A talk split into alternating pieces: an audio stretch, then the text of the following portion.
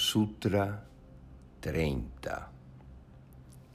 Todo surge y desaparece, pero quien despierta lo hace para siempre.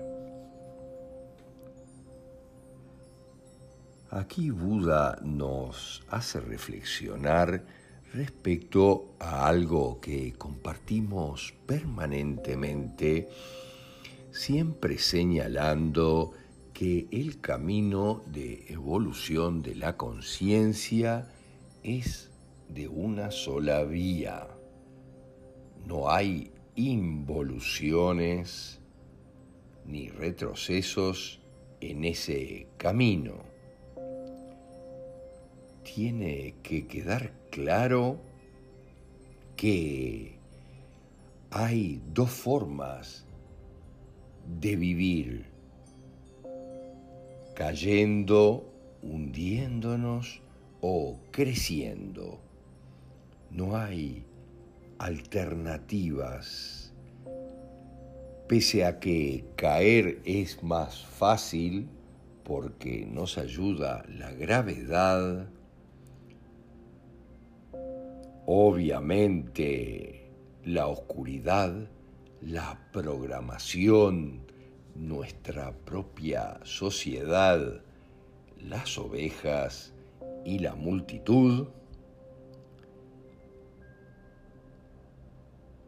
tú puedes crecer, puedes elevarte, puesto que para caer Basta con ser obediente, basta con seguir a los demás.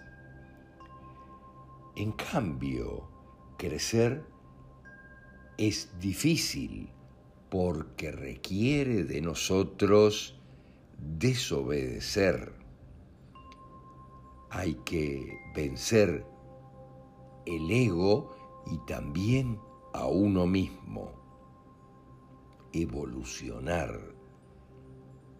Hay que ser un solitario en muchos aspectos y también ser un individualista, jugar solo en algunos aspectos en la vida.